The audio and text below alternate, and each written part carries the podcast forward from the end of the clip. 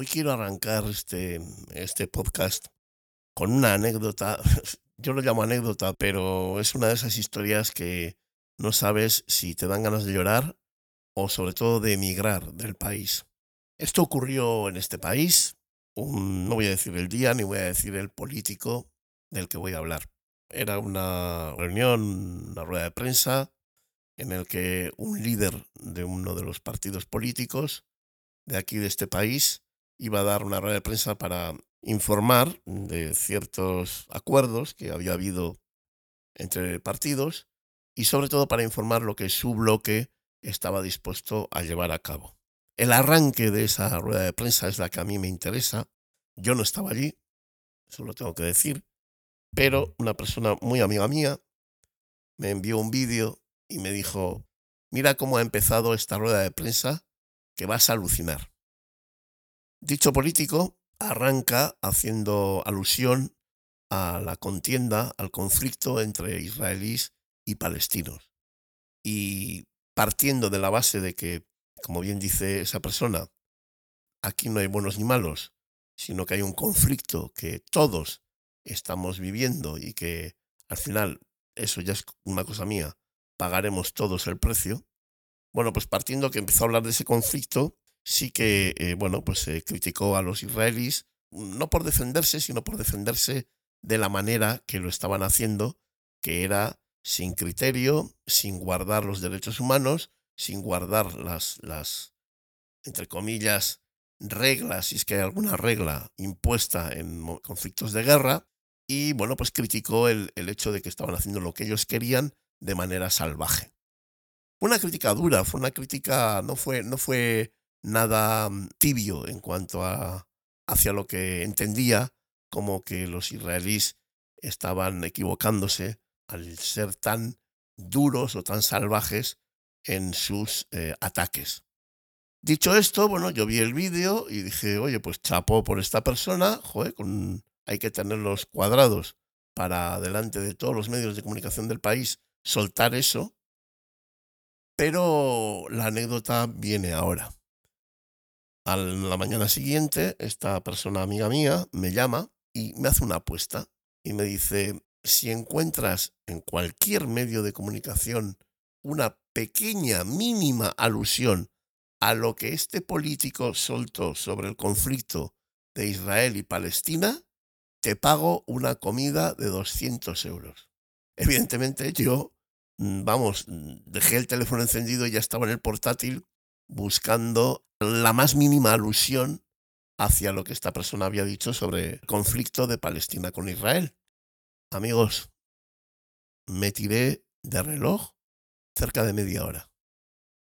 No hubo manera que en ningún periódico, en ningún medio digital, ni siquiera en ningún vídeo de YouTube, de noticias, de cualquier televisión, etcétera, pudiese yo encontrar una mínima alusión a lo que esa persona dijo del conflicto palestino-israelí. Ni una mínima noticia, ni siquiera nombrar lo que hizo. Nada. Desierto. Cero. ¿Qué os parece? Uno sabe desde hace mucho tiempo que nuestras noticias, nuestro, digamos, lo que nos llega a nosotros de lo que pasa en el mundo y en el país, hombre, pues tiene filtros. Pero cuando eso que tú ya sabes, lo sabes porque tienes una prueba de ello, os aseguro, la cosa cambia. Yo sé perfectamente, y lo he dicho siempre, y me lo habéis escuchado mil veces, que los medios de comunicación en este país nos manipulan de manera exagerada. Pero una cosa es decirlo y otra cosa es tener la prueba en la mano.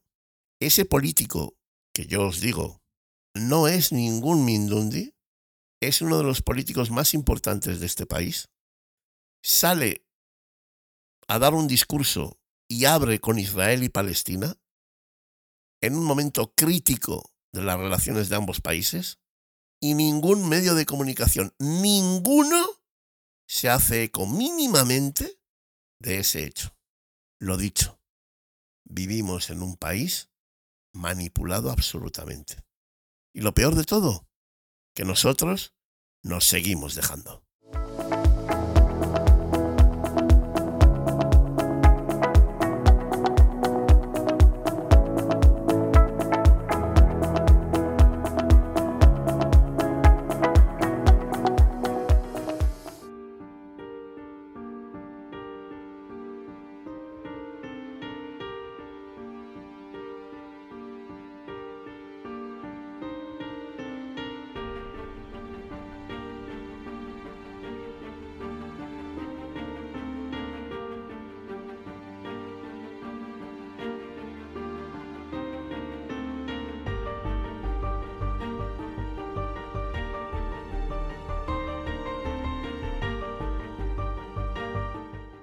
Sabéis, Restañando el alma no busca más que tener un encuentro emocional, de sentimientos, de sensaciones con todos vosotros y hablar, opinar, debatir y sobre todo pensar sobre los temas que más nos acucian al ser humano como sociedad, como individuo y también, ¿por qué no decirlo?, como animal humano.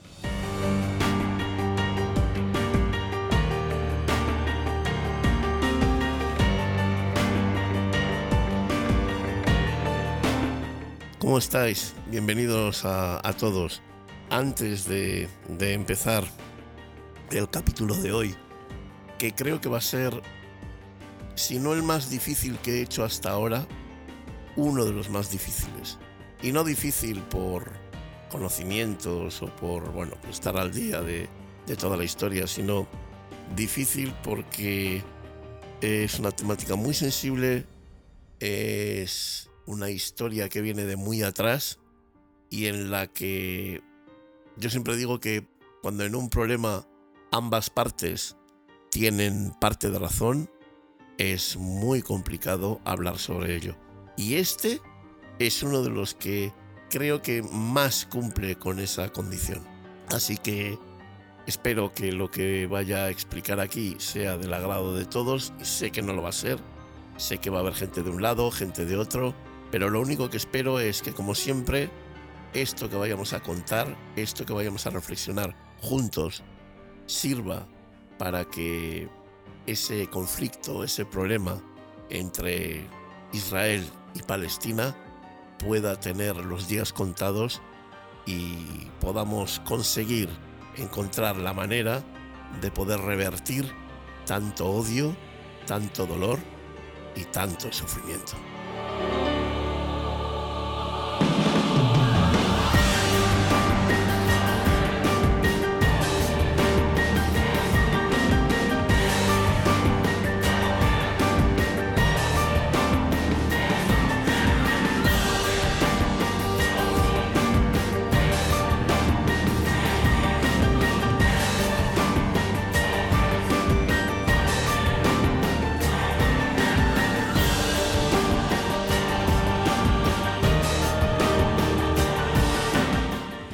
La música de una pianista extraordinaria, la música de Jennifer Thomas, una pianista de Seattle, de Estados Unidos, y como veis tiene una manera de interpretar y de componer incluso, pues yo diría que absolutamente contrastada, absolutamente bipolar.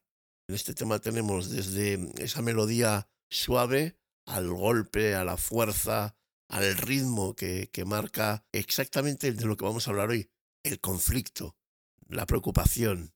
Este, este tema, justo este tema que se llama Requiem for a Dream, traducido pues Requiem por un sueño, es decir, una oración por ese sueño que, que está a punto de morir, que está a punto de, de, irse al carajo, como se suele decir. Bueno, pues eh, Requiem for a Dream es un tema maravilloso que yo la primera vez que lo escuché me quedé prendado de él y creo que nos viene al pelo con este tema del que, del que vamos a hablar. Por decir algo de Jennifer Thomas, que de verdad que a mí me ha... Es una, es una pianista que me gusta muchísimo, tiene muchos discos. Este, Requiem for a Dream, se incluye en un disco que se titula Illumination. Y hay una anécdota que os quiero contar de Jennifer Thomas porque creo que es muy importante. Creo que en mi libro Injertos, cuando os hablé del cura, ese cura que sale, ese, capítulo que está dedicado a un cura, que, bueno, pues habló conmigo y ocurre, bueno, no voy a destriparos la historia, pero ocurre un poco lo que, lo que, lo que nos cuenta aquí Jennifer Thomas.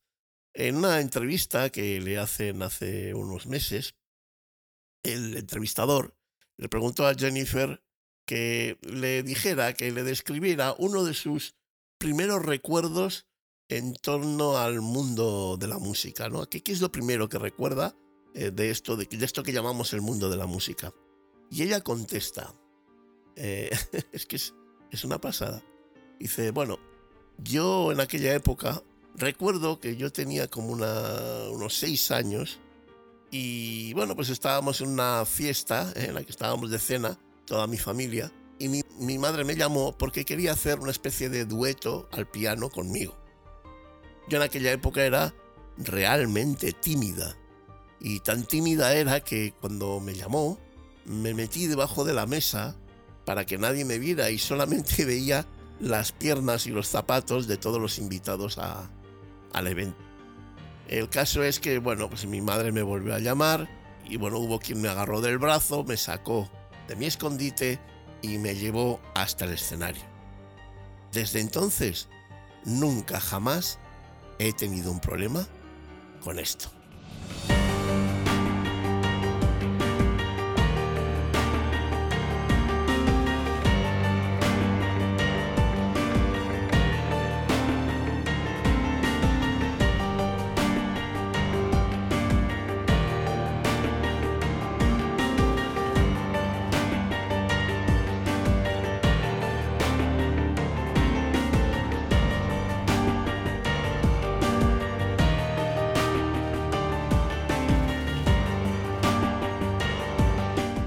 Pues bien, como ya os decía, tiene mucho que ver con, la historia de Injertos y, de ese cura que existió, es una historia real que yo cuento en el libro y que os invito a que, a que lo, leáis y veréis eh, muchas similitudes entre esta historia y lo que me pasó a mí con, con aquel cura. Y sin más, eh, vamos a pasar ya a hablar sobre todo este conflicto entre Israel y Palestina, Vamos a darle unas vueltas que yo creo que son necesarias por todo lo que estoy escuchando en muchos eh, medios de comunicación, a mucha gente que me encuentro por la calle, conversaciones de bares que escuchas. Yo creo que, que estamos muy polarizados y creo que la verdad, o mi verdad al menos, no se encuentra en esa polarización. Así que, pues nada, damos comienzo a este capítulo que lo he dado en llamar Israelestina.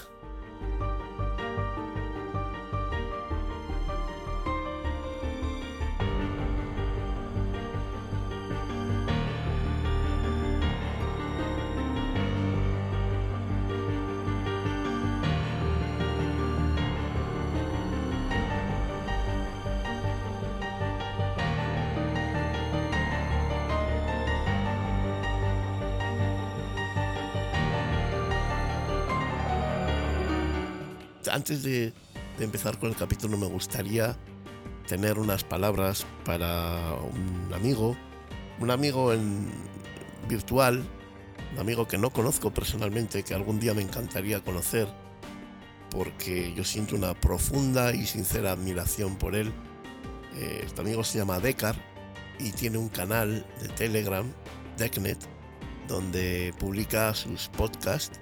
Bueno, en este caso que también se llama como el canal, se llama TechNet y yo siempre os he dicho que ese podcast es, yo creo que es el mejor podcast en castellano que yo escucho, ¿vale? Para mí. Ya no es solamente un podcast de tecnología, sino es tecnología, es emocionalidad, es sentimiento, es psicología, eh, nos habla de seguridad, nos habla, en realidad nos habla del ser humano. El ser humano en todas sus diferentes acepciones. Y en esto del podcast estoy gracias a él.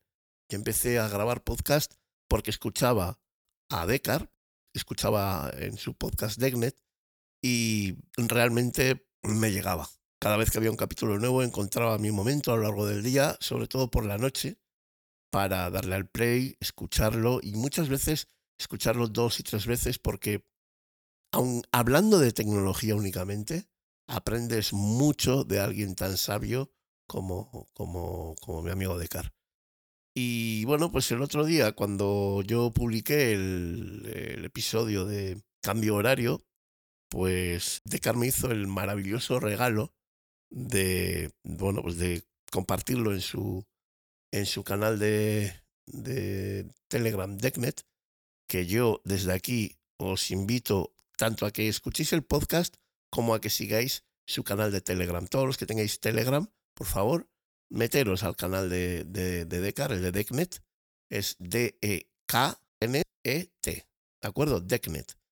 Y, y de verdad que no os vais a arrepentir, porque tenéis tecnología, tenéis ciberseguridad, tenéis seguridad a secas, tenéis emociones, tenéis sentimientos, sensaciones, tenéis lo que un compendio de lo que es el ser humano. El ser humano entendido desde un ente que vive en libertad, que debería de vivir en libertad y que tiene derecho a poner sus normas y sus reglas por encima de las normas y las reglas que nos impone una sociedad muchas veces diseñada solo para algunos.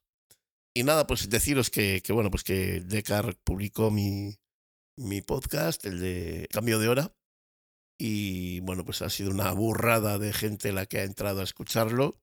Estoy muy contento porque mi mensaje ha llegado lejos. Después lo que consigamos o no consigamos, para mí no es tan importante. La cuestión es, como dice Decar, que penséis, que le deis vueltas a lo que habéis escuchado, que os hagáis vuestra propia opinión, vuestro propio criterio y con ello reaccionéis pues como vosotros creéis que tenéis que reaccionar, pero siempre desde la libertad y desde la dignidad del ser humano. Y bueno, pues para mí ha sido un regalo que alguien tan importante como él valore mi, mi podcast y, bueno, eh, crea que sea tan de tanta calidad como para, como para publicarlo. Y ya os digo, ha sido una avalancha de gente la que, ha, la que lo ha escuchado.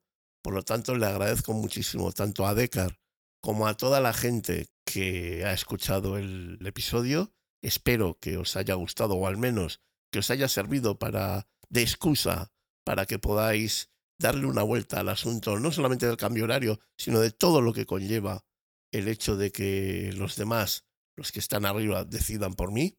Y ahora ya sí, eh, sin más, mmm, empiezo el, episodio con un recuerdo también a Carlos Castillo, que fue el primero que puso cambio horario, eh, que lo retuiteo en, en, Twitter. Y bueno, que sigo escuchándole y, espero que vosotros también lo hagáis en Reflex Podcast. Reflex Podcast, que no sé si lo he dicho bien. El podcast que antes hablaba de fotografía y ahora habla de casi cualquier cosa. Os invito también a que le sigáis porque del mismo modo que ahora vamos a hablar de esta historia y supongo que algo bueno diré para que podáis darle vueltas y quizás mirar todo este problema desde otra perspectiva quizás más objetiva, pues igual que eso, también estas dos personas que os he recomendado son también una buena idea para seguir, una buena idea para llevar a cabo. Y os aseguro que con el tiempo me daréis la razón y no os equivocaréis si si seguís tanto a Decar como a Carlos Castillo en sus respectivos podcasts, en sus respectivos podcasts, que, bueno, pues con una periodicidad mayor que la mía, publican y que os aseguro que, que están francamente bien, porque tienen un criterio personal, digno y libre. Israelestina. Llevo semanas dándole vueltas, muchas semanas, eh, justo cuando empezó la ofensiva de, de Hamas para con los israelíes. Pues llevo desde entonces pensando que tengo que hacer este capítulo, que tengo que, bueno, presentar en, Restañando el Alma esta historia y dar mi parecer, mi punto de vista porque creo que es necesario. Creo que en este tema sería necesario que muchos diésemos nuestro punto de vista y no solamente nos dejásemos llevar por lo que escuchamos a unos o a otros. Es eh, muy complicado poner orden y concierto en, conflictos que, aunque actuales, tienen tanto peso como este. Y sobre todo, tanto pasado. Porque en este conflicto hay más pasado que peso. Desde que comenzó esta nueva ofensiva por parte de Hamas y luego hubo un seguimiento por parte de Israel, las noticias se agolpan. La manipulación nos invade y volvemos un poco a vivir aquello que vivimos cuando eh, Rusia, entre comillas, invadió Ucrania y todos nos pusimos a favor de los ucranianos y nos pusimos en contra de los rusos, todos o casi todos. Pues yo cuando jamás comenzó la, ofensiva, y bueno, yo os digo, yo desde la declaración de guerra de Israel a Palestina, que no a jamás, ¿eh? La declaración de guerra es a Palestina. Y desde los bombardeos a israelitas, que no a Israel, por parte de Hamas. Digo esto porque eh, cuando Israel declara la guerra a Hamas, en realidad no se la está declarando a Hamas, se la está declarando a Palestina.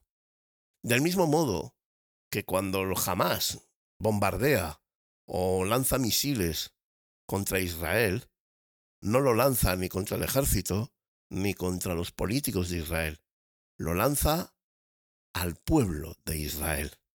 Y desde que esto empezó así, y esto hay que tenerlo muy claro, porque si esto no lo tenemos claro, todo lo demás que os voy a contar ya no sirve de nada. Si no somos capaces de ver con objetividad lo que está ocurriendo, es imposible que nuestro análisis sea medianamente correcto. Yo sé que hay muchos de vosotros que eso os importa una... Vamos, no, no os importa nada, que os importa un pepino. Pero realmente, para mí, creo que es muy importante a la hora de analizar algo, ser consciente de si sabes de verdad qué está ocurriendo. Porque desde que esto empezó, ahora, hace unas semanas, he escuchado eh, en tantos y tantos medios de comunicación que parecen más unos medios de manipulación que de comunicación, mil versiones distintas de por qué es, de cuándos, y los míos son los buenos y los tuyos no. Miles de versiones. Desde noticias a analistas, a personas que están metidas en el ajo, como son militares israelíes, como son activistas proislamistas, cada uno tiene su versión, cada uno tiene su fotografía de la película, y los que mandan son los que nos ponen algunas fotos sí y otras no. Desde luego, tanto es así que no creo que haya quedado algún cabo sin tocar sobre este conflicto cuyos culpables, en realidad, somos todos. El conflicto entre Israel y Palestina ha sido uno de los enfrentamientos, yo diría, más prolongados, manipulados y complicados en la historia moderna. En medio de la convulsa historia del Oriente Medio, el conflicto entre Israel y Palestina sigue siendo uno de los problemas más apremiantes y complejos del mundo contemporáneo, porque las raíces de esta disputa son profundas y complicadas, y las consecuencias de décadas de tensiones siguen afectando a las personas comunes en ambos lados. Es lo que yo os decía.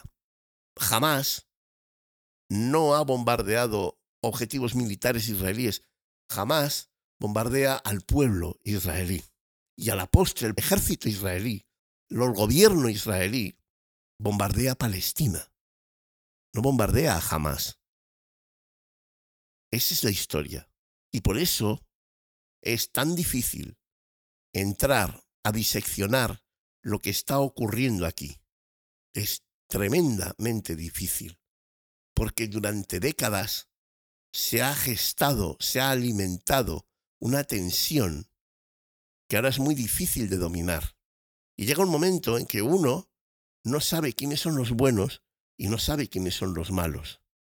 Por un lado, algunas voces argumentan que jamás el grupo terrorista, paramilitar, no sé, llamadlo como queráis. Pero el grupo que gobierna la franja de Gaza es un producto de las políticas de Israel. Esta perspectiva sostiene que las acciones y políticas israelíes, como el bloqueo de Gaza y la ocupación de territorios palestinos, han creado un ambiente propicio para el surgimiento y fortalecimiento de grupos militares como Hamas. Pero además, no olvidemos, porque aquí lo complicado está en recordarlo todo. Y no debemos olvidar que este grupo Hamas alimentado y financiado por la propia Israel en sus comienzos, fue potenciado por el gobierno israelí para crear competencia de poder con la OLP de antes, aquella de Yasser Arafat, ¿os acordáis? Que monopolizaba el control y el poder en el mundo palestino de entonces. Por romper esa tendencia, el gobierno de Israel apoyó a Hamas, le dio aire, apoyos, dinero, y gracias a eso, hoy estamos aquí Hoy estamos en este punto. Y eso no lo podemos olvidar. Igual que le pasa a Estados Unidos.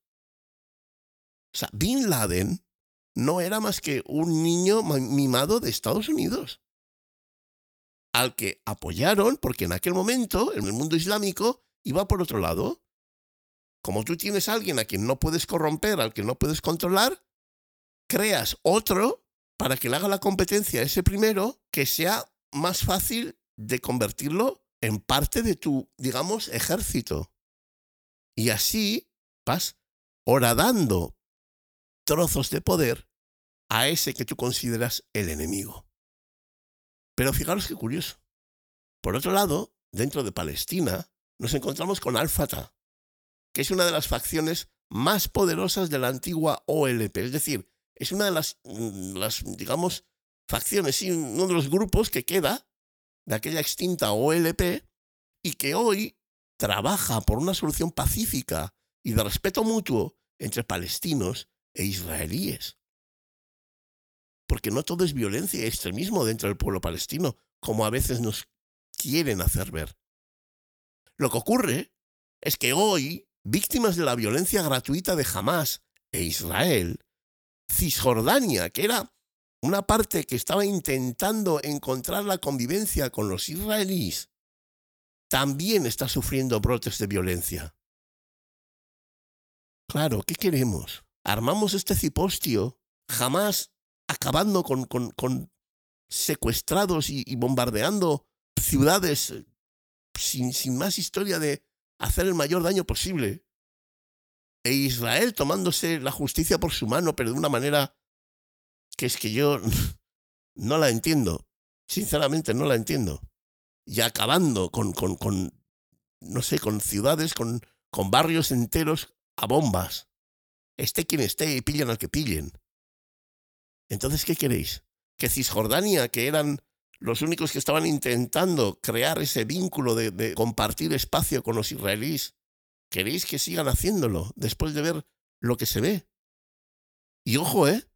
que eso no puede cegarnos, que hay que tener claro, que hay que tener claro que hay mucha gente que ve en jamás, muchos palestinos que ven en jamás, no a un Salvador, sino a una entidad que ha contribuido a la miseria y desesperación de su propio pueblo. ¿eh? O sea, aquí lo primero que hay que dejar claro es que no hay ni buenos ni malos. Y lo digo desde ya. Y lo digo a la gente que tanto apoya a, a los palestinos como la gente que tanto apoya a los israelíes. No hay ni buenos ni malos. Nada. Es lo que hay. Nos guste o no nos guste. Decía el otro día, eh, estuve viendo una entrevista de, de Pérez Reverte, que, él, los definía de una manera muy, eh, muy gráfica, ¿no? Decía, eh, no hay ni buenos ni malos. Lo que sí hay son hijos de puta en ambos lados, decía él yo no sé si llegaría a tanto, pero sí que es cierto que más allá de quién empezó, porque claro, aquí lo único que podemos decir en claro es quién empezó. ¿Quién empezó con toda la historia? Hombre, empezar, empezaron los israelíes. Ellos querían tener un sitio en el mundo y no les valía con irse a Panamá. Ellos querían tener en propiedad a Jerusalén. Y ahí empezó todo. Y por... Eh, hay veces que, que, no estoy seguro de, si la gente de verdad, el hecho de que vivamos 50, 60, 70, 80 años, nos sirva de algo. Yo no voy a ser el que vaya a decir aquí, no, es que los israelíes eh, invadieron Palestina y entonces los palestinos tienen razón. Los palestinos tienen razón para enfrentarse a esta violencia porque ellos han sufrido mucho durante estos años y han sufrido la perversión y, el odio de muchos eh, políticos israelíes y parte del ejército. Y eso es así. Y eso ha hecho que Palestina crezca en el odio. Y Palestina eh, haya niños que nacen ya en el odio. ¿Qué queréis que hagan esos cuando tengan 25 años? Si lo único que han conocido es a israelíes que han entrado en Palestina, que estaban sus padres viviendo en casa, los han sacado, les han roto toda la casa, lo, han destrozado con una excavadora. ¿Qué queréis que hagan esos niños cuando tengan 25 años? Cogerán un rifle, cogerán un subfusil y saldrán a la lucha y morirán. Pero no les queda nada más. No les has dejado ninguna salida. Eso es la violencia. Y por eso, por eso, digo que no hay ni buenos ni malos. Porque ese niño que ha perdido esa casa o que le han matado a sus padres o cualquier cosa, cuando salga con ese rifle, con ese AK-47 y destripe a dos israelíes, lo va a hacer con todo el odio y con toda la hazaña del mundo. Y si nos ponemos objetivamente a analizar lo, que ha hecho el palestino, pues diremos que es un asesino y un terrorista. Pero es que si nos ponemos a analizar lo que hacen los israelíes, son asesinos y, terroristas, es lo mismo. Yo no puedo culpar a unos más que a otros. No puedo.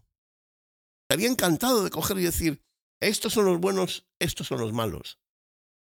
Pero no es cierto, no es verdad.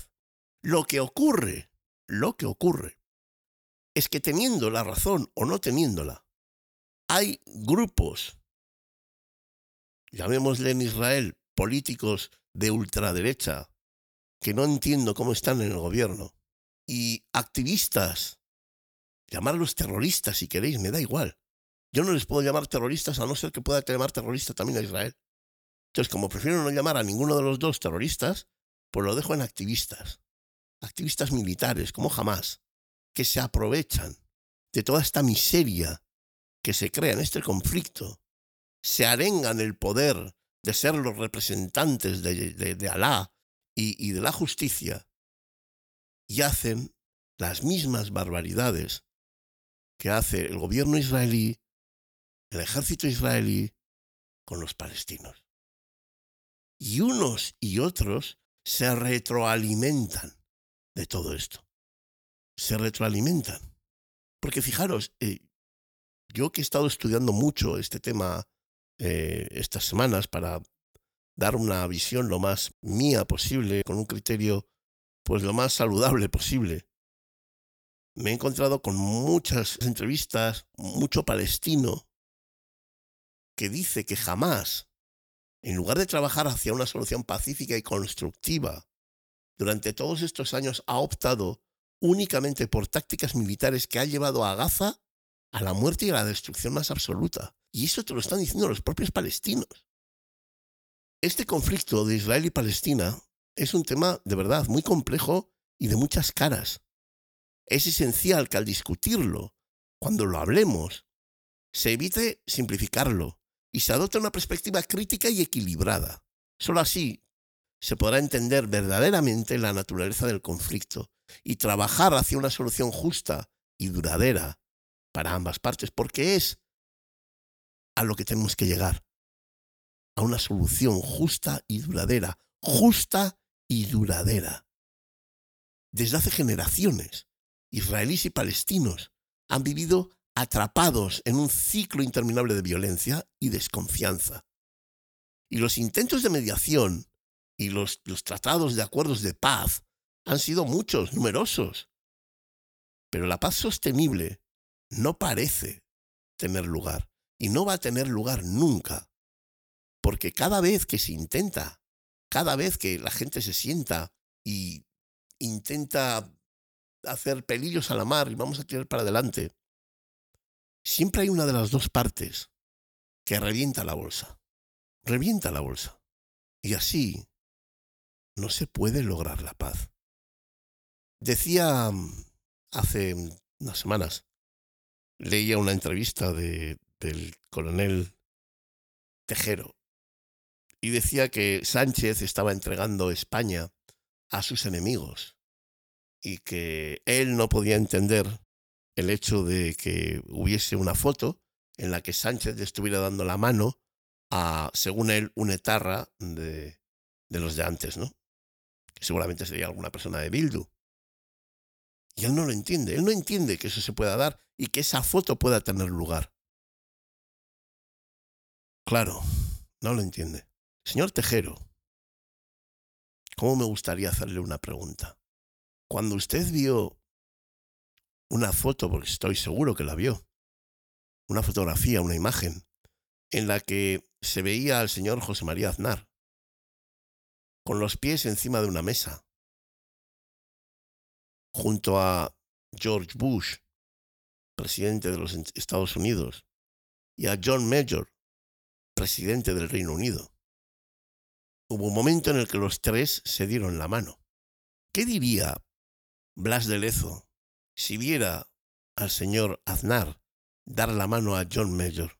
Pero ¿por qué somos tan simples a la hora de juzgar un conflicto? ¿Por qué somos tan ñoños? ¿Por qué dar la mano a Otegui es claudicar? Y dar la mano al presidente de Francia es un acto de educación. ¿Desde cuándo los muertos valen y desde qué año no valen? Si queremos la paz, tenemos que dar la mano al demonio. Si de verdad buscamos la paz. Si no buscamos la paz, y yo recuerdo aquellas, aquellos, lo, lo que costaba que ETA parara en su actividad y el gobierno se pusiera a hablar. Yo recuerdo todas aquellas veces que ETA paraba, el gobierno se podía hablar, aquellas conversaciones de Argel, ¿se acuerda, señor Tejero? Aquellas conversaciones de Argel. Todos teníamos aquí la esperanza de que aquello se arreglara. Pero fíjate tú que no se arreglaba. Y cuando más creías que se iba a arreglar, había alguien de la parte A o de la parte B o quizás la parte A decía que era de la parte B y en realidad era de la parte A, que lo mandaba todo a la porra. Y lo mandaba todo al fastidio. ¿Le suena? Pues ese es el rollo. Y eso es lo que pasa también en Israel y Palestina.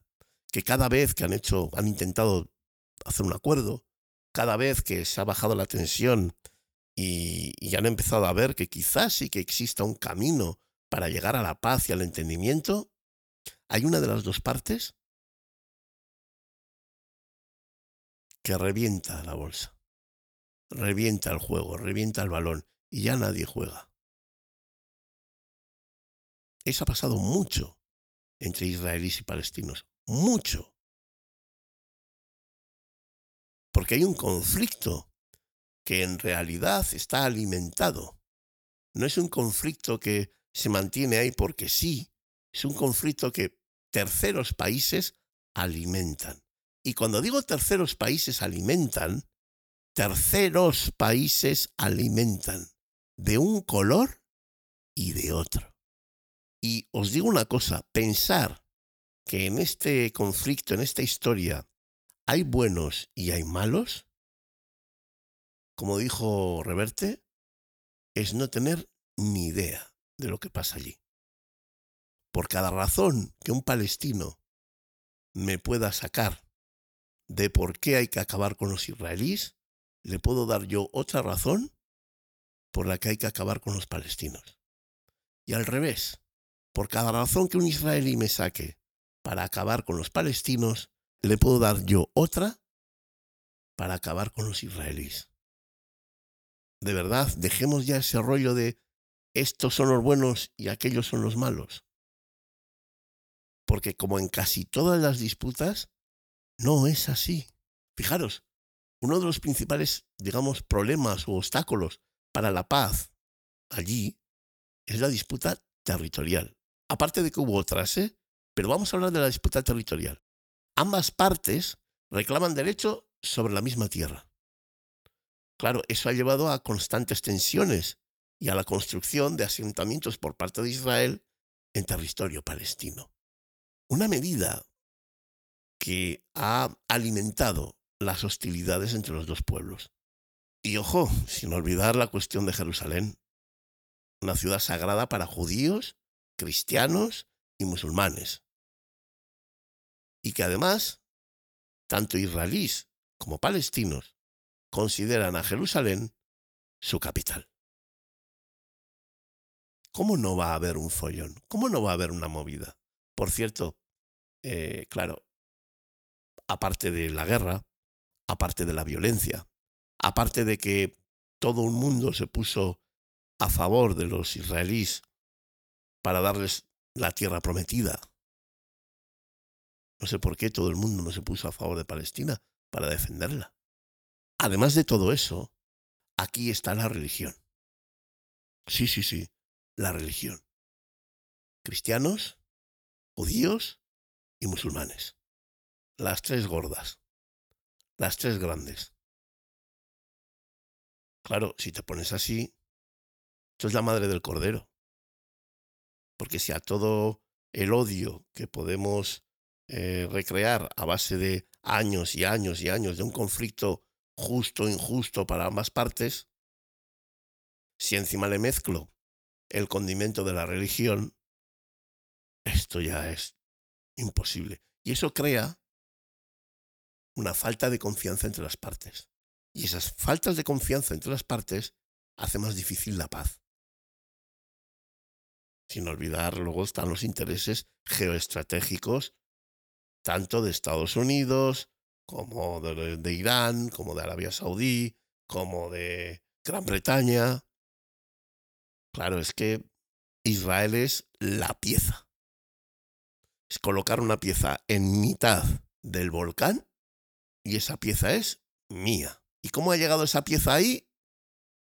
Si no ha podido llegar, porque la distribución era otra, ya, pero yo digo, cojo la pieza, la pongo, y como yo mando porque soy el primo de Zumosol, pues la pongo ahí en la mitad. Y los, los israelíes que dicen, ah, bueno, pues ahora sí, nos ponemos ahí en la mitad, qué bien que nos ha venido este y nos ha puesto en la mitad. Otro problemita más para no poder solucionarlo.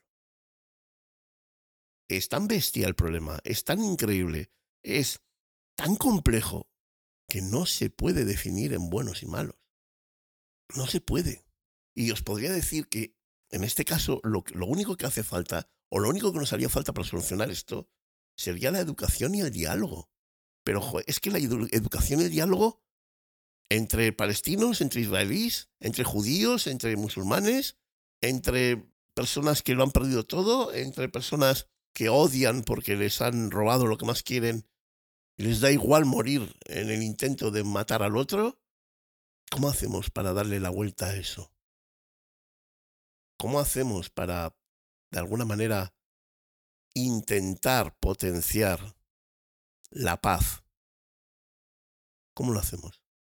Y a todo esto, añádele la comunidad internacional, que es lo que decía un poco antes de Estados Unidos y Gran Bretaña ponen la pieza, la pieza en mitad del tablero, que es Israel, y los demás tienen que aceptarlo porque lo ha puesto Estados Unidos y Gran Bretaña. Y si Palestina no lo quiere aguantar, ¿quiénes somos nosotros para decirles que tienen que hacerlo? Por eso os digo que no hay buenos y malos. Y si yo me pongo desde el punto de vista israelí, yo diría, oye, no, no, perdona, pero es que nosotros acabamos de salir de, de, de la Segunda Guerra Mundial, que hemos recibido lo más grande y nos han, nos han quitado el alma y queremos tener un rincón que sea nuestro para poder vivir en paz con cualquiera. ¿Y entonces qué? Pues entonces ocurre que las partes políticas de Palestina, de Egipto, de los países que os rodean dicen, ah, no, no, no, que estos no es que quieran venir aquí a vivir su vida, no, no, estos van a ser una base militar más de Estados Unidos y de Reino Unido. Y yo eso no lo quiero aquí. Y entonces se ponen en contra. Y los israelíes, que lo único que quieren es vivir en paz. ¿Por qué yo, que voy a vivir en la tierra que es mi tierra, que es la de mis ancestros, no me dejáis vivir ahí, no me dejáis poner una casa ahí? Porque decís que ahora yo voy a ser la bombilla de los americanos. Es que razones tienen todos.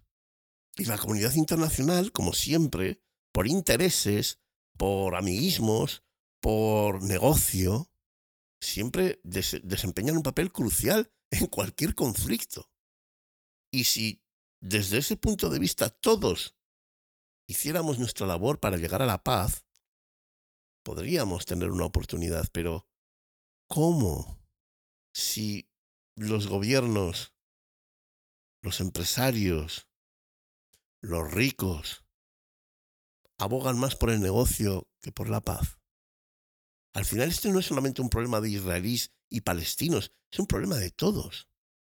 Si mañana Israel quiere firmar la paz y Palestina está de acuerdo, os aseguro que van a recibir la presión absoluta de, Irán, de, no sé por decir, de Egipto o del país que sea, pero van a recibir presiones para decir que no.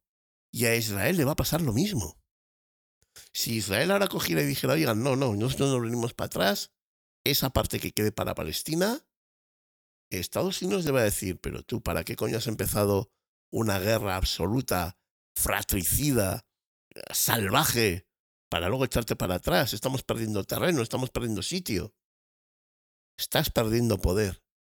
Y sin poder no me haces falta. Presión comunidad internacional, en lugar de ayudar a la paz, ayudar a que la guerra continúe. Hace unos días, el presidente Biden, en una rueda de prensa, dijo que Israel tenía derecho a defenderse y tenía derecho a atacar, pero no a atacar bajo cualquier pretexto, no a atacar bajo cualquier precio. ¿Por qué dices eso? Y luego quieres mandar un montón de dinero, armas, equipos para ayudar a los israelíes. Porque la, digamos, comunidad internacional, la ONU, son sistemas que no sirven para nada, que están en manos de los que mandan, que es una manera de disimular un poquito mm, la situación. Y del mismo modo que en este podcast hemos intentado juzgar a los israelíes duramente, como cabe juzgar a iniciativas tan miserables como las que están llevando a cabo. También es importante recordar que jamás ha llevado ataques contra civiles israelíes, contra mujeres, hombres y niños indefensos, lo que también ha exacerbado el conflicto y lo que también afecta a la posibilidad de llegar a una solución de paz. Han asesinado, secuestrado y llevado a cabo acciones horribles en pos de una justicia por Palestina. Pero ojo, estamos de acuerdo que jamás es una organización terrorista. Bien, estoy de acuerdo. Se le puede llamar así. Y además se aprovechan de la miseria del pueblo para seguir generando más violencia que va a traer más miseria. De acuerdo hasta aquí, ¿verdad?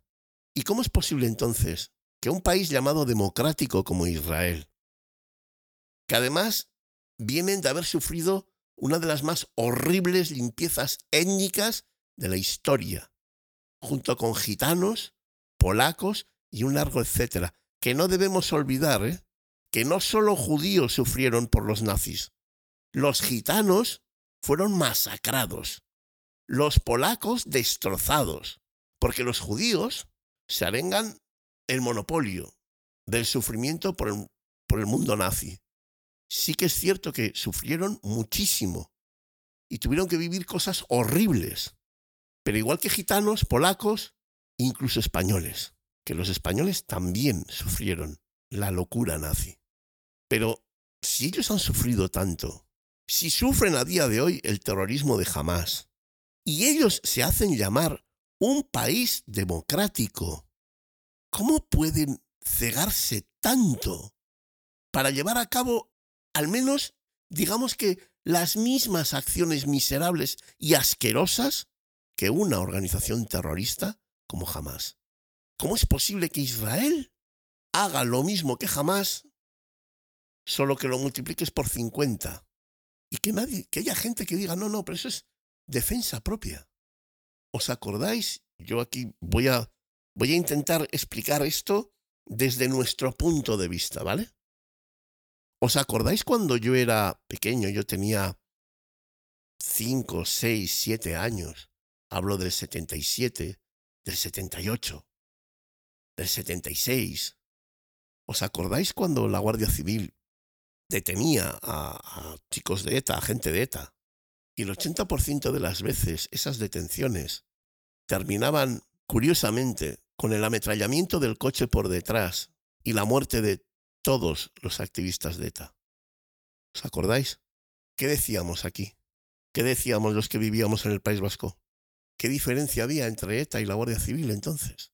Si a ti te daban el alto, tú parabas y cuando te descubrían, sabían quiénes eran, te remataban. O los que terminaron en Calviva. ¿Qué decíamos entonces? ¿Qué decíamos del Estado? Que tenían las mismas tácticas que ETA. Recuerdo el GAL, recuerdo los asesinados en Bentaundi. Qué curioso que cuando pasaron unos años, la Guardia Civil dejó de matar etarras.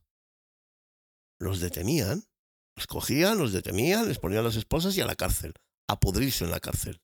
Y en la mayoría de los casos tenían razón, se tenían que pudrir. Digo en la mayoría porque alguno que otro hubo en el que la justicia se equivocó.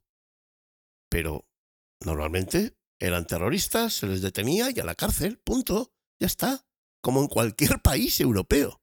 Pero antes, es casualidad, caían muchos disparados por detrás, muchos. Y decíamos que si estábamos viviendo en un país democrático, no se podía permitir eso. Y a partir de ahí empezaron a ser detenidos todos. Se ve que ya nadie escapaba. Se ve que ya nadie salía corriendo. Jamás. Asesinos. Asesinos locos de atar. Israel. País democrático país con una democracia, unas leyes, unos derechos, un país en el que las mujeres pueden llevar minifalda, no hacen falta que vayan tapadas de arriba abajo, no tienen que las mujeres pueden ser lo que quieran ser, no hay un mundo separado en el que las mujeres tienen infinidad de derechos menos que los hombres, país democrático. Como decía Reverte, todos son hijos de tal, pero estos son nuestros hijos de tal, porque son democráticos. ¿Cómo un país democrático puede tomarse la justicia por su mano? Que yo solo entiendo. Entiendo que se tomen la justicia por su mano. Entiendo que lo hagan. Lo que no entiendo es que lo hagan así. El otro día dijeron, había cuatro personas de Hamas en una barriada. Acabaron con la barriada. Niños, viejos, mujeres, hombres, al que pille, perros. Que no se puede. Que no se puede hacer así. No te puedes llamar democrático y ser igual que jamás. No puedes. En este mundo sí, pero en un mundo como el que yo entiendo, no te puedes llamar democrático si usas las mismas iniciativas de aquel que estás peleando. No se puede. Que me lo explique alguien. ¿Cómo Israel puede llevar a cabo esas iniciativas? Del mismo modo que también digo que me explique alguien cómo es posible que Palestina se deje llevar por jamás. Y si en algún momento el pueblo está secuestrado por la fuerza de jamás, entonces el pueblo tiene que despertar, porque entonces la lucha, antes que con Israel, es con Hamas. Así mismo lo digo. Pero ¿cómo? ¿Cómo hemos llegado a esto? Y otra vez, yo intento ser lo más objetivo posible. Intento mirar a las cosas como hay que mirarlas. Porque aquí se han perdido todos los disimulos por ambos lados. se han perdido todas las reglas por ambos lados y es la ley del más fuerte. Y a mí eso, pues eh, me cuesta, me cuesta, me cuesta mucho. Me cuesta por los palestinos, me cuesta por los israelíes. Es una violencia gratuita, es una violencia insoportable, es una violencia que puede traernos consecuencias, puede traernos consecuencias a nosotros. Porque todas estas cosas siempre las vemos que están a miles de kilómetros de distancia y parece que no nos van a afectar. Y nos afectan, señores, nos afecta.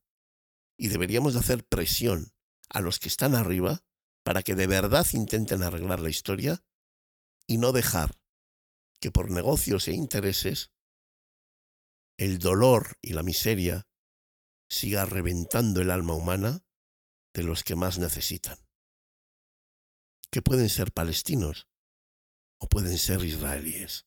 La paz en Oriente Medio lo que requiere es valentía y compromiso por todos, por las partes involucradas, por los que mandan, por los que obedecemos, por todos.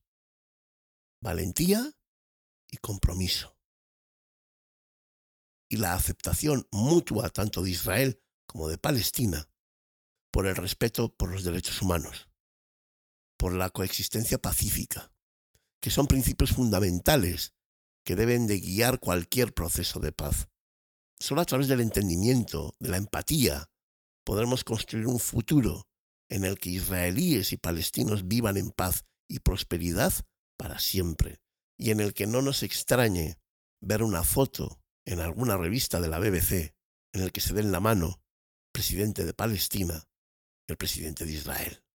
Podemos seguir hablando mucho tiempo sobre esto, a favor de unos, a favor de otros, a favor de ninguno, pero si no hay una implicación a nivel mundial en pos de terminar con esta barbarie de una vez por todas, nunca llegaremos a buen puerto. Y al final, todos, y digo todos, lo he dicho antes, lo pagaremos caro, de un modo u otro. Para trabajar en favor de la paz, hay una máxima que hay que cumplir sí o sí. No puedes dejarte llevar por las mentiras que muchos medios de comunicación pagados por los de siempre con nuestro dinero nos inundan día a día sin descanso. Buscad, despertad. Tenéis que entender este mundo nuestro tan incomprensible a vuestro modo, con criterio y llamando a las cosas por su nombre. Sois los importantes aquí. La paz, esta paz, también es cosa vuestra. Y para ello tenéis que buscar constantemente vuestra verdad ahí fuera, sin descanso, sin dejarnos llevar por la comodidad, por el hastío, por la desilusión. Hay que luchar hay que pelear, hay que despertar.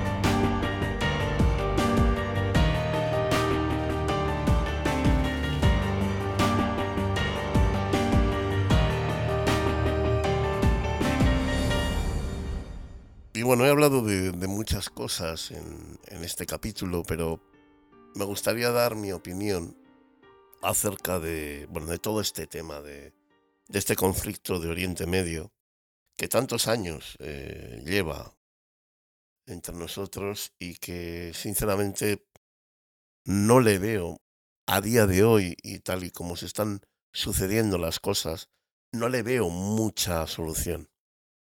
Yo tomaría este tema mm, de la siguiente manera. Imaginaos una circunferencia perfecta. Imaginaos otra circunferencia mayor que rodea a esta más pequeña y otra mayor que rodea a las dos que ya hemos dibujado.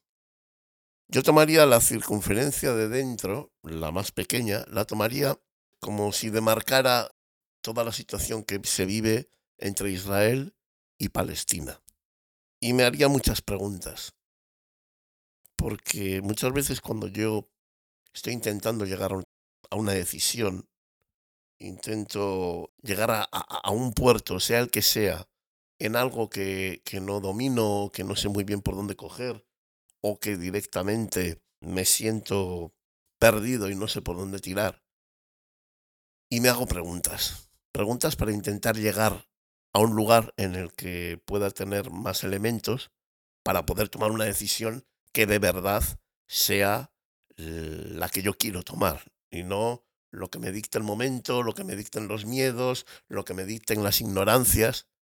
En torno a este, a este círculo de Israel y Palestina, yo me haría muchas preguntas. Por ejemplo, ¿por qué un grupo armado que dicen defender la idea de Alá y dicen que Alá está con ellos, porque son capaces de utilizar tanta violencia, tanto rencor, tanto odio, y sobre todo porque estas cosas van derivando en otras peores, porque secuestran a todo un pueblo como el palestino y les obligan a sufrir lo que ellos hacen.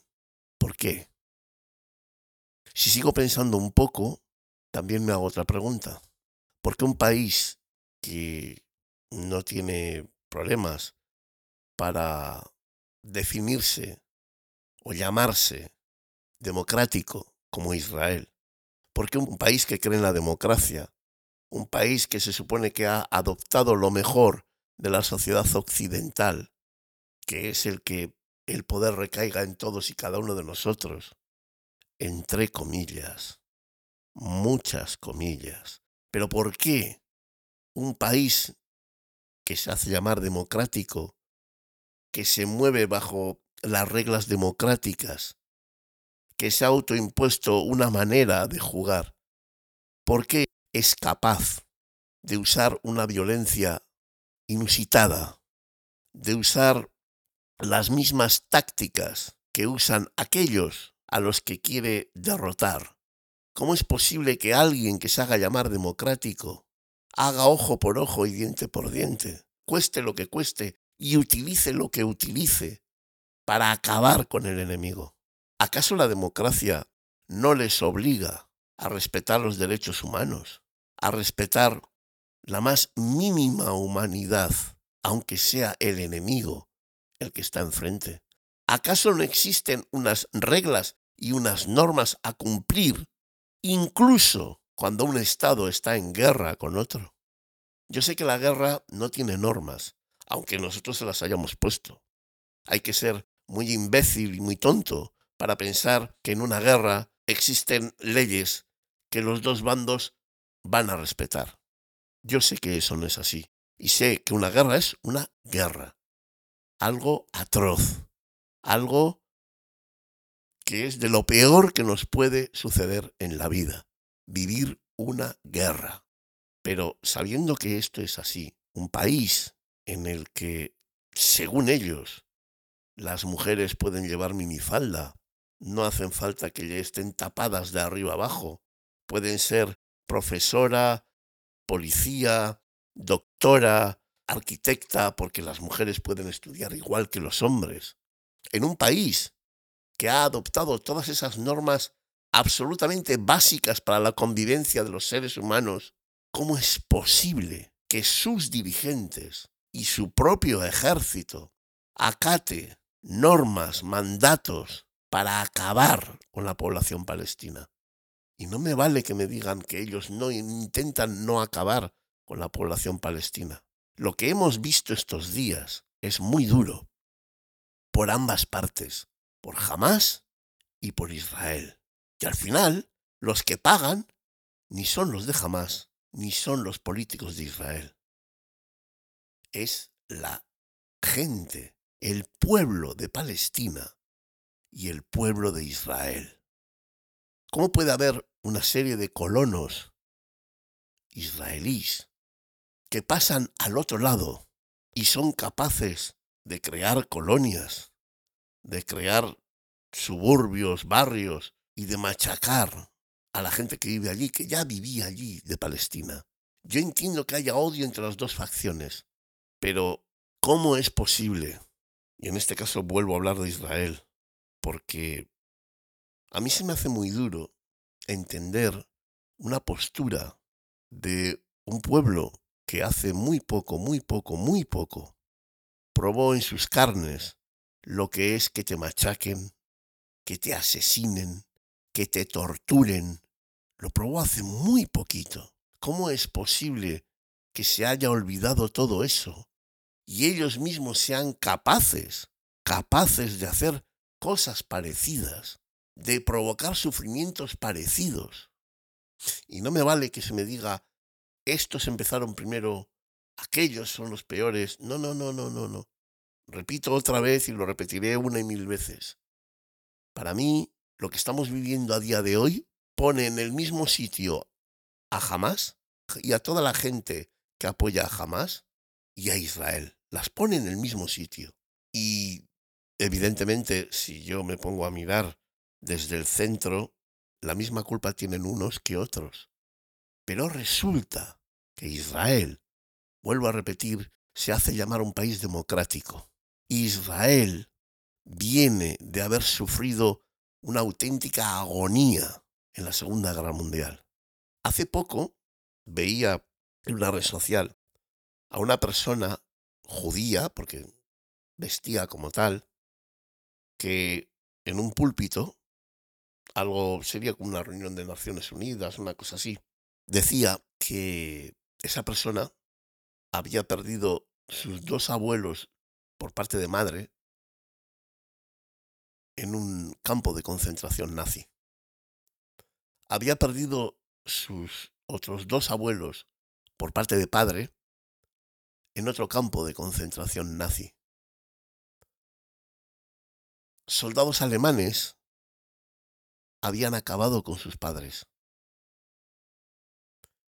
Y a día de hoy, esa persona decía, siendo judía, que uno no podía mirar a otro lado mientras veía el sufrimiento que el pueblo palestino estaba recibiendo. Yo no lo entiendo. No entiendo qué mueve a un grupo como Hamas con el, digamos, según ellos, el apoyo de Alá, el apoyo de Dios, el apoyo del Creador. ¿Cómo pueden llegar a crear tanto sufrimiento a otras personas que quizás no piensen como ellos, pero que tienen el mismo derecho de vivir en paz como lo tienen ellos? Yo no entiendo cómo esa gente puede hacer, puede llevar iniciativas tan terroríficas, tan aterradoras, a personas que aunque no piensen como ellos, siguen siendo como ellos. Y todo ello en nombre de un Dios que dicen que es el creador, que dicen que da amor, y tú estás dando odio, rabia, sufrimiento y dolor en nombre de ese Dios, que si uno lee las sagradas escrituras, ese Dios no es parecido al Dios que dice jamás defender. Que en esto también se le podrían dar muchas vueltas. Dios, la política, los intereses se mezclan mucho cuando uno está hablando de todo esto. Hay tantas vertientes, tantas aristas, tantos puntos que, que, que tienen su reflejo en todo este problema que sería inabarcable hablar de todo. Pero sí que es cierto, sí que es cierto que es muy curioso que alguien hable en nombre de Alá, que alguien defienda el nombre de Alá, matando, violando, aterrorizando, creando odio y destrucción. No lo entiendo. Y creo, creo que quizás su Alá tampoco lo entendería. Yo no voy a dar lecciones aquí de religión, ni de la fe que tiene que tener uno ni el otro. No es mi cometido. Pero no entiendo un Dios que quiera la guerra. Me han enseñado que no existe un Dios que quiera el dolor para los humanos. No lo sé. Igual hay muchos dioses, igual solo hay uno y no lo entendemos, o quizás el equivocado sea yo. Este drama que existe entre estas dos facciones es algo terrible y algo que estoy convencido que un poco antes o un poco después traerá grandes problemas al mundo, a nuestra vida, a nuestro entorno, y quizás entonces querremos hacer algo y será demasiado tarde.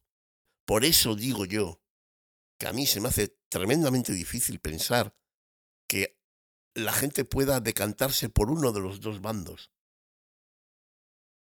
Se me, se me vuela la cabeza porque encuentro razones de los odios de uno y encuentro razones de los odios de los otros. Lo que no encuentro razones es para lo que los dos hacen, los dos cometen. No lo entiendo. Analizando ese otro círculo, el exterior, el del medio, en ese círculo entrarían todos los países que rodean a estos dos. Estados Unidos, Irán, ahora China, Gran Bretaña, etcétera, Europa. Fijaos, yo que no me gusta comparar conflictos porque no entiendo que tenga sentido, pues yo no puedo entender el silencio de Europa en toda esta catástrofe. Si nosotros nos hemos arengado el derecho a ser la policía del mundo, si nosotros somos aquel, aquella luz en la que todos se quieren reflejar para ser parecidos a nosotros, porque todo el mundo piensa que los europeos somos los que mejor vivimos, los que tenemos más oportunidades y más posibilidades de llevar una vida como perfecta. ¿Cómo es posible que nos rasguemos las vestiduras con los niños de Ucrania, con los muertos de Ucrania? Hay que acabar con Rusia porque están haciendo eso hay que dejarlos en la más absoluta de las indigencias, hay que multarlos, hay que cerrarles mercados, hay que aislarlos económicamente y financieramente, porque lo que están haciendo con el pueblo ucraniano es horrible y no hay derecho para ello. Europa, Europa está vendida a Estados Unidos. Tenemos unos políticos, unos mandatarios, que por las razones que sean, y todos sabemos cuáles son, el dinero, el negocio, los puestos de alto rango, tenemos a nuestros mandatarios hipotecados. Y como nuestros mandatarios están hipotecados, Europa está hipotecada. Y está hipotecada a Estados Unidos. Y está hipotecada a Israel. Ahí no me puede decir nadie nada. Europa no está hipotecada a Palestina pero sí está hipotecada a Israel, porque está hipotecado al primo de Zumosol, a Estados Unidos, y está hipotecado a Gran Bretaña, que es el amigo del primo de Zumosol. Y mientras esto sea así, en los conflictos que haya a nivel mundial, para nosotros, para los que mandan, para los que hacen las leyes europeas, unos serán los buenos y otros serán los malos. Y no dependerá de mejores razones, no dependerá de actos mejores, no dependerá de eh, la sin razón de algunos o digamos el derecho de otros a existir. No, no, no, no. No va a depender de nada de eso. Va a depender del dinero, de la posición, del negocio que puedan recibir. Por eso, de alguna manera, comparo la guerra ruso-ucraniana con la guerra israelí-palestina. Por eso lo comparo, porque al final Europa ha hecho exactamente lo mismo. Europa se ha puesto en contra de Moscú, en contra de Rusia y a favor de Ucrania. Y no hay más. Y lo han hecho así por esa razón. Desde la primera bomba, desde el primer disparo que hubo en la guerra ruso-ucraniana, enseguida nos dijeron quiénes eran los buenos y quiénes eran los malos. Y los malos, que yo no estoy ni a favor de Putin ni a favor de Rusia, no creo que sean santos, pero no son los lobos que nos pintan. Hay motivos, hay razones, hay ciertas circunstancias que hacen que Moscú tenga su derecho a poner las cosas en su sitio como él las entiende, que no es como yo las entiendo. Es como él, como Moscú, como Rusia las entiende. Pero es que aquí en Europa no hemos dado ni la más mínima oportunidad para repartir los papeles. Los papeles en los medios de comunicación ya han venido dados. Ucrania, los pobres chavales que tienen que luchar contra el gran invasor, Rusia. Y esto no quiere decir que yo esté en contra de Ucrania. Necesito que entendáis lo que estoy diciendo de una manera mucho más eh, amplia de lo normal. Para mí Ucrania es un juguete, que va a ser un juguete roto. Con el tiempo va a ser un juguete roto. Y al tiempo ya veréis cómo tengo razón. Ucrania es la pieza de ajedrez, el alfil, el caballo, la dama que necesitas perder para ganar una partida. Y si no, desgraciadamente, al tiempo. Pero ocurre exactamente lo mismo que con Israel y con Palestina. Unos son las ovejas y otros son los lobos. Y el papel de ovejas y lobos te lo dan según el negocio que ellos vayan a plantar en ese sitio. Y funciona así. Y ojo, mucho ojo, en breve, no van a pasar muchos años. Moscú, Palestina, Irán, todos esos se van a ir a la porra. Porque ¿sabéis quién va a ser el lobo que viene a por las ovejas? Sí, eso es. China. Y entonces nos venderán a China como lo peor. Pero no os lo creáis. No son lo peor, son lo mismo. Lo mismo que el primo de Zumosol papá Estados Unidos, que nos ha intentado cerrar y fulminar económicamente a Rusia, y gracias a eso hoy pagamos el gasoil mucho más caro, hay una inflación en la cesta de la compra impresionante, pagamos el gas a precio de oro, la luz, no sé, ¿qué hay por encima del oro? El diamante, la luz a precio de diamante, etcétera, etcétera. Muchas gracias, papá, Estados Unidos. Qué bien te venimos, ¿eh? Te venimos muy bien. Así tú puedes seguir vendiendo tus cositas.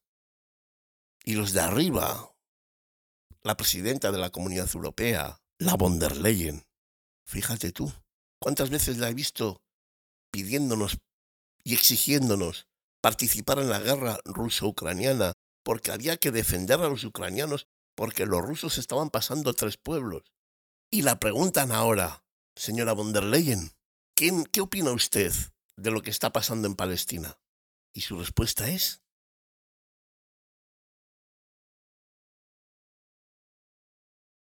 Eso es, silencio. Silencio. Es silencio. Porque no se puede decir nada. Porque si dice algo y lógico, pues se va a llevar las bofetadas. Y si dice algo lógico, que va acorde con lo que ella ha opinado hasta ahora, pues se tiene que marchar de Europa. Porque la bestialidad que tiene que soltar es tremenda. Entonces se calla. Esa es Europa. Ahí estamos nosotros. Y esto nos lleva al tercer círculo. Y por último, en este círculo sí que quiero decir, sí que quiero apuntar el hecho de que no se me olvidará esa comparecencia de, del ministro de Exteriores de Israel, cuando le preguntan que, bueno, él habla de que los palestinos son animales y que hay que tratarlos como tal. Ministro de Exteriores, eh, ojo, este es el nivel, este es el nivel. No me meto con los otros que todavía serán más exagerados. Seguro que en jamás hay gente que suelta bestialidades mayores, pero claro, yo es que como, como estoy en un país democrático, cuando mi ministro de Exterior es capaz de decir que el enemigo son animales, bueno, pues hay un periodista que le dice, hombre, pues que sí, vale, de acuerdo, pero ¿qué, qué pasa con los niños? los niños palestinos que están muriendo, porque claro, la población en Gaza está apretadísima, no hay sitio. Tú metes una bomba en una calle y allí muere Tokiski.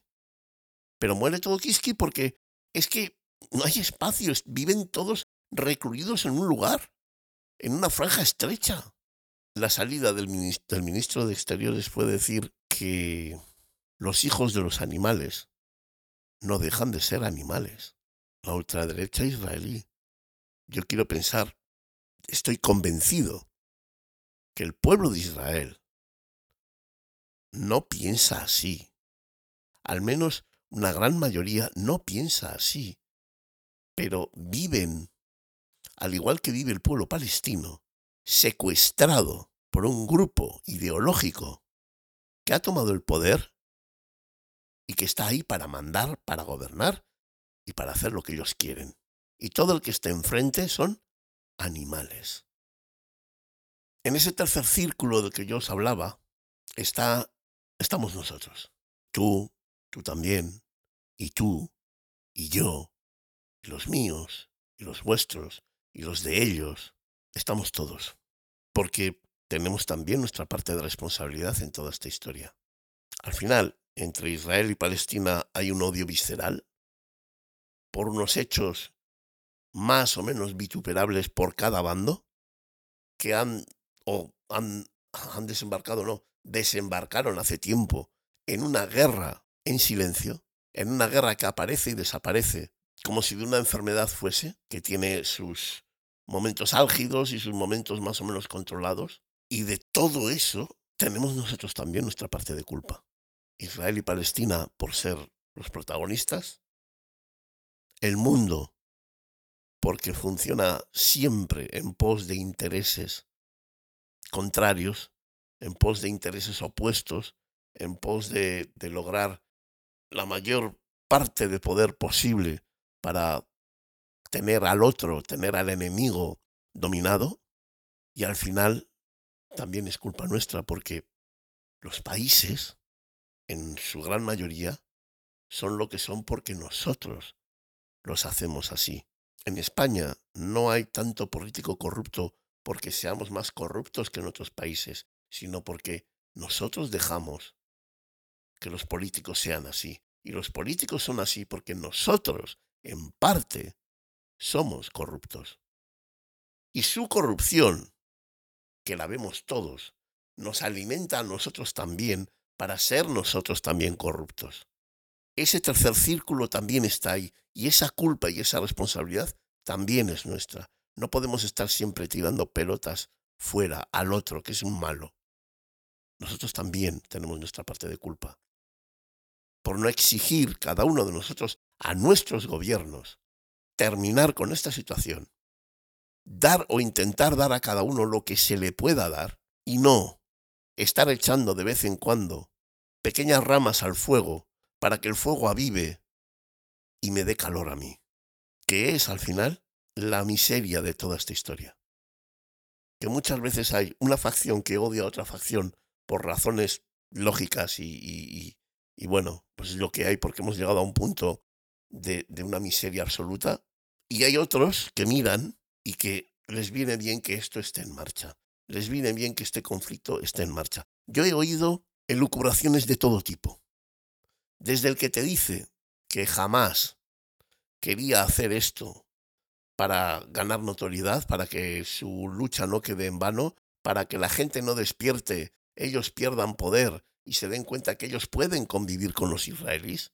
También he escuchado que Israel y sus servicios de inteligencia ya sabían que esto iba a tener lugar y lo han potenciado para que su gente vea la necesidad de una Israel contundente, una Israel fuerte y una Israel con gente muy polarizada, muy al extremo político, con ideas muy extremistas, muy ultraderechistas, para hacer frente al peligro islámico.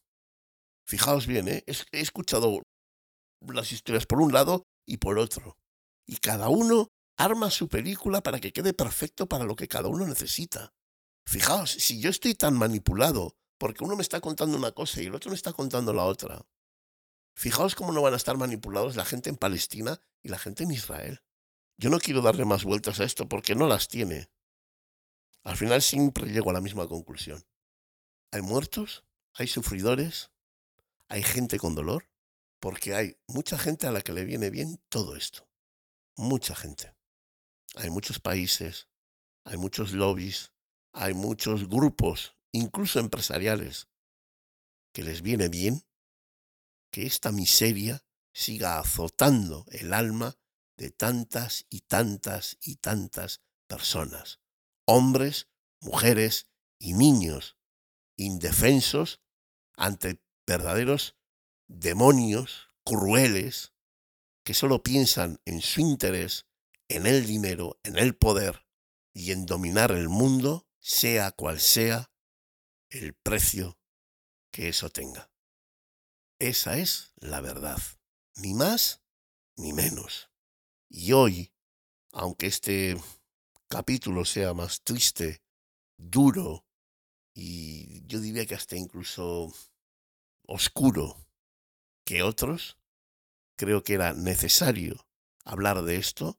Creo que aunque el podcast sea muy largo, creo necesario también escucharlo entero. Y solo espero que más allá de que tenga más escuchas, menos escuchas, la gente me pregunte más o me pregunte menos, lo que verdaderamente consiga con esto es ablandar el alma de todos los que estáis escuchando, haceros pensar un poquito, aunque sea un poquito, diferente de como pensáis siempre, y que haya sido capaz de haceros ver en el otro, en el de enfrente, en ese al que llamamos enemigo, alguien muy parecido a nosotros mismos y que muchas veces necesita, necesita de nuestro reconocimiento y necesita que le veamos tal cual es, igual de indefenso y de terrible que nosotros mismos. Bueno, y para finalizar, yo creo que ya eh, he hablado hasta más de lo que debería. Creo que este tema es, ya lo he dicho, complicado y difícil.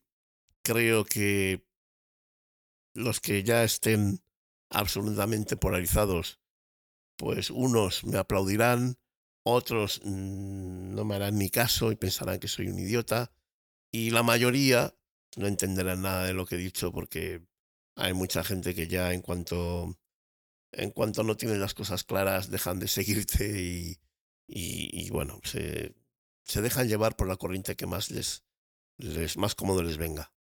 Yo eh, podía haber salido aquí en contra de Israel, haber dicho pestes, o salir en contra de Palestina y, decir pestes, y quedarme con el aplauso de mucha gente de un lado o de otro. Pero creo que eso no sería justo eh, para mí y no sería justo sobre todo ni para Israel, ni para Palestina, ni para todos vosotros. Creo que es un conflicto en el que no hay buenos y sí hay muchos malos, en un bando y en el otro. Yo entiendo que la lógica manda defender a Palestina, pero creo que tampoco seríamos justos si defendiésemos únicamente a Palestina.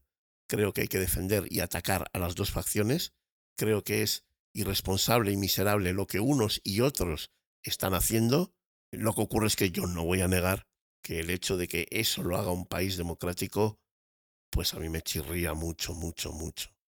Y creo que Israel tiene que darle un giro a su pensamiento, tiene que darle un giro, como pueblo hablo, ¿eh? Ya no hablo de los políticos porque de los políticos poco bueno se puede esperar. Pero como pueblo creo que deberían de ser eh, conscientes de que hay mm, rayas que no se pueden pasar porque ahora las están pasando con los palestinos. Pero mañana, si ellos, el mismo pueblo, se pone en contra del gobierno, ¿quién les dice a ellos que el gobierno no va a hacer exactamente lo mismo que está haciendo con los palestinos? Hay que pensar un poco. Espero, de verdad, que el pueblo israelí despierte, arranque y, del mismo modo que para defenderse de la maldad de Hamas tienen que usar fuerza y honor, pues para arreglar el cáncer que llevan dentro, también deberían de despertar, también deberían de utilizar fuerza y honor y deshacerse de ese tumor que tienen dentro de su país cuanto antes, porque si no esto nos puede traer consecuencias muy graves a todos, no a ellos, a todos. Os agradezco de verdad la atención que me habéis brindado. Como veis, hoy no es un tema para estar contento, ni para reírnos, ni para nada por el estilo. Espero que lo que queda de conflicto, por lo menos lo que queda de esta guerra, pues sea poca, termine pronto, no haya muchos más muertos y de verdad intenten por una puñetera vez sentarse de verdad, intentar solucionar el problema y llegar por lo menos a una paz, sea la que sea, pero paz. Y nada, pues eh, ya os digo, bueno, supongo que esta música que, ahora estáis escuchando, yo creo que, como ya os he dicho antes, pega mucho o está vertebra bien eh, esta historia y este conflicto del que hemos estado hablando. Espero que os haya gustado, que hayáis disfrutado del, del piano de Jennifer Thomas. Y querría terminar este, este capítulo leyéndos un poema que escribí hace ya bastante tiempo para un libro que se llama Piececitos de Perejil, que lo presenté creo que en el 2020. Y yo escribí este poema hace bastante tiempo, como he dicho, en uno de esos momentos en los que la violencia inundaba las calles de Palestina y los cerebros de los gobernantes y militares de Israel. Se titula como este capítulo Israelestina y dice así.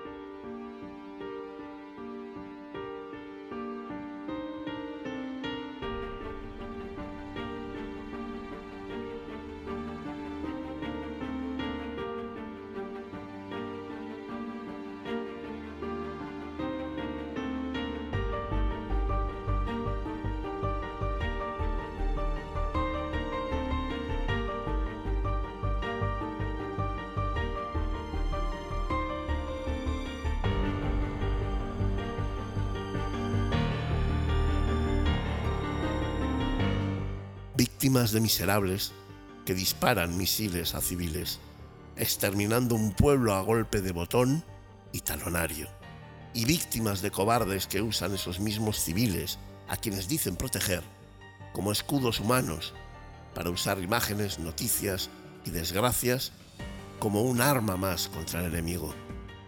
Al final, siempre perdedores los que no llevan metralletas. ¿A quién le importan los ancianos? ¿A quién los niños? ¿A quién le importan las vidas truncadas de la gente? A nadie. A nadie que pueda hacer algo para solucionarlo. A nadie. Ni de un bando, ni de otro. Ganan los ricos. Ganan los interesados. Pierden los pobres. Pierden los humanos.